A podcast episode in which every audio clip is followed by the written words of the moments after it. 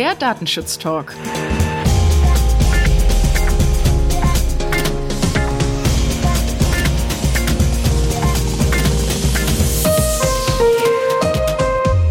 Wir begrüßen Sie heute zu einer weiteren Ausgabe der Datenschutz News.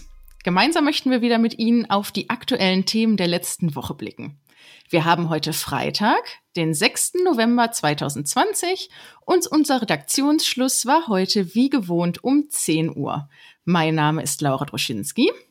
Und mein Name ist Markus Sechel. Guten Morgen, Markus. Hallo, Laura. Ja, es ist schon wieder eine ganze Zeit her, wo wir gemeinsam die News einsprechen durften. Freut mich, dass du heute wieder mit dabei bist. Ja, ich freue mich auch, dass wir zusammen heute hier am Start sind. Markus, was ist denn deine erste Nachricht, die du mitgebracht hast? Ja, wie immer ist es eine gute Nachricht, äh, weil sie sich mit Datenschutz beschäftigt. Im Moment hat ja die Bundesrepublik Deutschland die europäische Ratspräsidentschaft inne. Und in diesem Zusammenhang gibt es wohl einen neuen Entwurf, der sich mit der E-Privacy-Verordnung beschäftigt. Vielleicht erinnerst du dich, die sollte ja eigentlich schon zusammen mit der Datenschutzgrundverordnung 2018 in Kraft treten. Es gibt aber immer noch keinen finalen Entwurf. Wichtig bei der aktuellen Überarbeitung ist es, dass die Bundesregierung offensichtlich verhindern möchte, dass insbesondere die Erfassung von Cookies sich auf das berechtigte Interesse stützt, sondern hier es soll wohl wie im Moment ja auch möglich sein, die Daten von betroffenen Personen nur über die Einwilligung zu verarbeiten, sofern die Daten nicht wirklich erforderlich sind für den technischen Betrieb. Ich finde es eine ganz schöne Idee. Ja, auf jeden Fall. Und da kann man einfach nur hoffen, was lange währt, wird endlich gut irgendwann. irgendwann, genau, ja. Ja, meine erste Nachricht ist eine Pressemitteilung des Landesbeauftragten für Datenschutz und die Informationsfreiheit Rheinland-Pfalz. Denn hier hat Herr Gugemann darauf hingewiesen, dass sich ein Arbeitskreis gebildet hat zum Thema Auskunft teilen. Denn ähm, ja, laut Berichten in Vergangenheit des NDR und der Süddeutschen Zeitung planen ja zwei große deutsche Auskunfteien eine Datenbank auf Grundlage der berechtigten Interessen, um Vertragsdaten von Strom- und Gaskunden dort branchenweit zu speichern. Das Spannende daran ist, dass es hierbei um positive Daten geht, denn Informationen, die eben nicht mit negativen Zahlungserfahrungen zusammenhängen oder nicht vertragsgemäßem Verhalten der Kunden. Wie gesagt, da auch Herr Kugelmann kritisiert das hier scharf, dass hier eine Datei auf Grundlage der berichtigten Interessen halt gestartet werden soll. Und ja, wie gesagt, dieser Arbeitskreis möchte dann halt eine Entscheidungsvorlage formulieren und die der Datenschutzkonferenz dann auch vorliegen.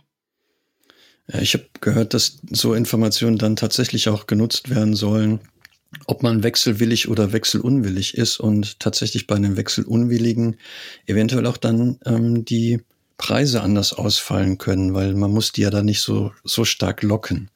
Ich finde es auch ja. eine, eine interessante Idee, tatsächlich so Datensammlungen anzulegen.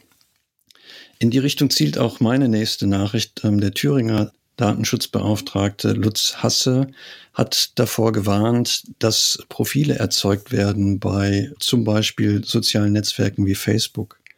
Und er würde sich eigentlich wünschen, dass es dafür eine Meldepflicht gäbe, Richtig ist ja, dass tatsächlich gerade so soziale Netzwerke mit Algorithmen relativ viel über die Nutzer rausbekommen.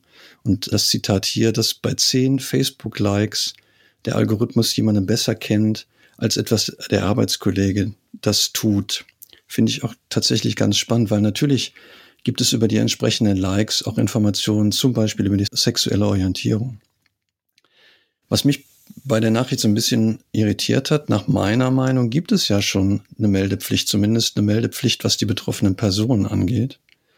Weil so verstehe ich Artikel 13, wo es ja um die Informationspflichten geht und insbesondere in Verbindung auch mit dem Profiling muss sich die betroffene Person ja über das Profiling informieren, insbesondere welche Auswirkungen das für die betroffene Person haben kann. Also wenn ich das richtig verstehe, dann ist hier wohl eher die Idee, dass es eine Meldepflicht gegenüber Aufsichtsbehörden geben soll. Ja, das hatte ich auch genauso verstanden, ja. Mhm. Also die betroffene Person sollte eigentlich wissen, dass tatsächlich so Dienste die Daten nutzen. Es sollte ja in den, in den Datenschutzerklärungen der Dienste dann auch lesbar sein. Meine nächste Nachricht befasst sich mit der Orientierungshilfe für Videokonferenzsystem der DSK. Das ist ja schon allgemein bekannt, dass diese erstellt wurde und die wurde nun im Laufe der vergangenen Woche auch beschlossen. Wichtig hieraus ist natürlich wieder zu entnehmen, dass man doch, ähm, wenn man einschlägige Dienste von US-Anbietern nutzt, dass doch vor dem Einsatz diese sorgfältig zu prüfen sind. Also die DSK macht nochmal insbesondere darauf aufmerksam, dass doch vor Beginn der Übermittlung die Rechtsschutzmöglichkeiten der betroffenen Person zu analysieren sind und dann gegebenenfalls auch zusätzliche Maßnahmen zu treffen sind.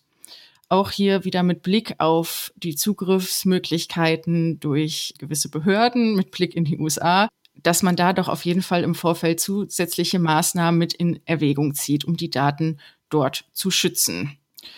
Den Link zu der finalen Orientierungshilfe finden Sie, liebe Zuhörer, natürlich in den Show Notes. Hast du USA gesagt? Das schließt ja super an meine nächste Nachricht an, weil ich glaube, Schrems 2 hatten wir schon lange nicht mehr im Mund. Ne? Das stimmt. Der, Auf jeden Fall für ähm, heute. Der, für heute, genau. Der europäische Datenschutzbeauftragte hat nochmal alle Gremien, Institutionen und Behörden der Europäischen Union darauf hingewiesen, dass durch die Entscheidung des Europäischen Gerichtshofs eben im Kontext von Schrems 2 die Übermittlung in die USA insbesondere eine ganz spannende ist, um es mal vorsichtig zu formulieren, weil natürlich der Privacy Shield weggefallen ist, hat er die Behörden nochmal darauf aufmerksam gemacht, insbesondere bei neuen Verarbeitungszwecken oder Verträgen mit Dienstleistern die Übermittlung in die USA zu unterlassen. Und es gibt ein Strategiepapier, wonach dann fortlaufend geprüft werden soll, ob die EU-Einrichtungen auch das Schrems II-Urteil entsprechend umsetzen. Also es zieht weite Kreise und ich habe immer noch die Nachricht im Ohr, die wir auch hatten, dass die Kommission ja plant, eventuell uns was unter den Weihnachtsbaum zu legen. Ich bin gespannt dazu. Ja, auf jeden Fall.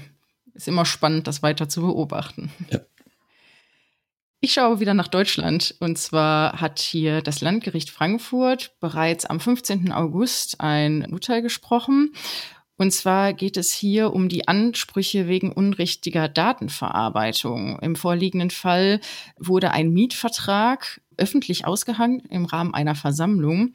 Und hier kam jetzt das Landgericht Frankfurt zu dem Ergebnis, dass die betroffene Person im Rahmen einer rechtswidrigen Datenverarbeitung datenschutzrechtliche Ansprüche im Wege des Unterlassungsanspruchs geltend machen kann und dass diese Ansprüche eben nicht durch Artikel 79 DSGVO gesperrt sind. Die nächste Nachricht, die ich habe, gehört in die Kategorie, was man beim Smalltalk gut einbinden kann. Es gibt ein äh, Forschungsinstitut, ein IT-Forschungsinstitut an der Universität in Dundee, die mal 100 USB-Sticks auf populären Online-Auktionsseiten gekauft haben, um zu gucken, ob die Daten darauf wirklich ausreichend gelöscht sind oder ob man eventuell noch Daten darauf finden kann. Interessant sind die Ergebnisse, weil von diesen 100 USB-Sticks, die die gekauft haben, waren auf 72 Sticks noch Daten, die man extrahieren konnte und das ohne dass man großen Aufwand treiben musste, sondern mit Mitteln, die öffentlich zugänglich sind. Insgesamt waren es dann offensichtlich 75.000 Dateien, die wiederhergestellt werden konnten. Da waren dann Dateien mit dabei, die Passwörter enthalten haben, sowie Verträge, Kontoauszüge und Steuererklärungen und aber auch Fotos waren auf den USB-Sticks, die noch die Standortdaten eingebettet hatten, so dass man dann auch noch nachvollziehen konnte, wo sich die betreffenden Personen bewegt haben und auf welchen Reisen die gewesen sind. Also wichtig, wenn man tatsächlich so Sachen verkauft, USB-Sticks verkauft, SD-Karten verkauft, dass man dann eine entsprechende richtige Löschung vornimmt mit entsprechenden Tools, damit man nicht das Risiko hat, dann nachher noch erpresst zu werden mit irgendwelchen Fotos. Ja, ich war bei der Nachricht auf jeden Fall schockiert, wie viele Dateien doch wiederhergestellt wurden. Also das ist ja Wahnsinn. Ja. Ich habe mal wieder ein Notfallpatch mitgebracht, diesmal nämlich von Adobe. Normalerweise ist es hier ja der Fall, dass hier auch pro Monat die gesammelten Sicherheitsupdates veröffentlicht werden, aber im vergangene Woche kam es hier zu der Erforderlichkeit eines Notfallpatches. Also wer hier Adobe Acrobat und Reader nutzt, sollte hier zeitnah auf jeden Fall die Version auf den aktuellen Stand bringen, denn es gab drei von zwölf Lücken, die aufgedeckt wurden und auch als kritisch eingestuft wurden. Also da der Hinweis, das Sicherheitsupdate doch kurzfristig zu installieren. Ich habe noch eins aus der Kategorie Murmeltiertag. Und zwar geht es diesmal mal wieder um Microsoft 365. In Baden-Württemberg läuft an 20 bis 30 Berufsschulen im Moment ein Test, um zu gucken, ob man Office 365 beziehungsweise Microsoft 365 im Bildungsbereich datenschutzkonform einsetzen kann. Spannend ist, dass der Landesdatenschutzbeauftragte Stefan Brink das Projekt entsprechend begleitet. Es gab wohl auch schon eine Datenschutzfolgenabschätzung, die eingereicht worden ist bei der Datenschutzaufsichtsbehörde, die dann wieder zurückgewiesen worden ist, weil sie Defizite auf, aufgewiesen hat. Aber offensichtlich gibt es jetzt eine überarbeitete Fassung, die dann für den Testbetrieb auf jeden Fall eine hinreichende Grundlage gewesen ist. Das ganze Projekt wird insbesondere von der Gesellschaft für Informatik und da insbesondere der Lehrerfachgruppe nicht so positiv aufgenommen. Die Kollegen aus dem Bildungsbereich fordern da eher, dass man weiterhin auf Open Source Technologien setzt und bezeichnen den Test und insbesondere nachher die gegebenenfalls Einführung als großen Rückschritt. Im Moment scheint es wohl so zu sein, dass es da hauptsächlich auf Open Source gesetzt wird, insbesondere auf Moodle, was wir bei der Megosense ja auch für unsere Schulungen einsetzen, in Verbindung auch mit Big Blue Button. Und da ist halt die Frage, ob man nicht mit so einem proprietären System wie das von Microsoft sich eventuell dann in Zukunft Probleme ins, ins Haus holt, die man abwenden könnte im Vorfeld. Ja, apropos Probleme abwenden, die Chance möchte ich nutzen, um doch auf unsere Datenschutz-Talk Live-Session hinzuweisen am 16.11., nämlich genau zum Thema Microsoft Office 365. Markus, du bist dabei, oder? Ich darf dabei sein. Ich freue mich auch schon total darauf. Dann sind wir nämlich auch endlich mal wieder bei einem Talk, weil wir reden ja eigentlich viel zu wenig miteinander hier in dem Format, was wir wöchentlich machen. Das stimmt. Ja, also auch da für unsere Zuhörer auch hier der Link schon mal bereits in den Show Notes. Also ein Blick lohnt sich da rein. Wo wir schon bei Empfehlungen und Hinweisen sind, von Stefan Hessel von Reuschler sind wir auf einen Beitrag aufmerksam gemacht worden, der in der DUD in der November-Ausgabe erschienen ist, wo tatsächlich die Interpretation der Aufsichtsbehörden zum Thema Videokonferenzsysteme betrachtet wird Spannend, der Untertitel ist Naming und Shaming. Der verspricht natürlich schon Interessantes. Und so der Grundtenor ist, dass die Aufsichtsbehörden wohl zum Teil sich sehr weit aus dem Fenster gelehnt haben, was die Bewertung der einzelnen Produkte angeht und gegebenenfalls auch Empfehlungen ausgesprochen haben oder auch Empfehlungen eben ausdrücklich nicht ausgesprochen haben, was den Einsatz angeht. Ich habe den Artikel noch nicht gelesen, aber am Wochenende ist ja wieder Zeit dafür. Genau richtig. Ich kann die Zeit auch insbesondere erübrigen, weil ich ja den Podcast nicht hören brauche mehr, der, den wir veröffentlicht haben der sich mit dem Thema ISO 27001, das ist dem Datenschutzmanagementsystem auf der Normbasis beschäftigt, weil ich das Glück hatte, ja schon an dem Podcast mitzuwirken. Das heißt, inhaltlich kenne ich den ja schon. Wenn Sie noch ein bisschen Zeit haben, kann ich Ihnen den Podcast natürlich aus persönlicher Erfahrung empfehlen. Es ist ein schöner Überblick nochmal ein Datenschutzmanagementsystem und Informationen dazu zu bekommen, was sich dann sehr stark orientiert an Informationssicherheit und Informationssicherheitsmanagementsystem. Hast du schon reingehört, Laura? Ich muss ja jetzt hier ehrlich sein. Nein, habe ich noch nicht, aber ich werde das natürlich am Wochenende nachholen, wenn du den Super. so bewirbst. Schön. Ja, auf jeden Fall. Ja, ich glaube, wir sind am Ende unserer Nachrichten. Oder hast du sonst noch was mitgebracht, Markus? Nein, ich habe sonst nicht mehr. Wir können den Deckel drauf machen den Deckel drauf machen. Ja, ich habe noch ein Hörerfeedback mitgebracht, nämlich von Twitter-User DSKO. Er hat uns darauf aufmerksam gemacht, in Bezug auf unsere Ausgabe in der letzten Woche, wo wir über die Big Brother Awards in Österreich berichtet haben dass doch, das ist mir bei der Recherche überhaupt nicht aufgefallen, stand da auf mein Haupt, dass doch die Seite ohne Verschlüsselung läuft und dennoch ein Kontaktformular angeboten wird. Hm, finde ich ja schon spannend. Ja, das hatte die Aufsicht in Bayern ja schon vor Jahren mal angemerkt, dass äh, die Erwartung aus Perspektive der Datenschutzaufsichtsbehörden wäre, dass man da eine Verschlüsselung hat, wenn man Kontaktformulare, mindestens Kontaktformulare anbietet. Ja, ja richtig. Spannend. Ja, auf jeden Fall. Also vielen Dank dafür den Hinweis.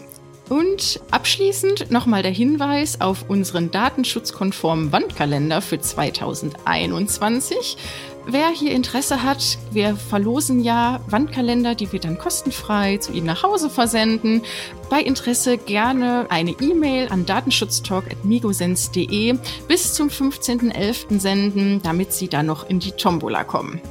Ja, Markus, ich bedanke mich. Ich danke dir. Dass du dabei warst heute. Freut mich wie immer. Liebe Zuhörer, vielen Dank fürs Zuhören. Wir wünschen Ihnen jetzt einen guten Start ins Wochenende, wenn Sie die Folge ganz frisch hören. Sonst natürlich, wenn Sie die Folge Anfang nächste Woche hören, einen guten Start in die neue Woche. Bleiben Sie gesund und uns natürlich gewogen. Bis bald. Auf bald.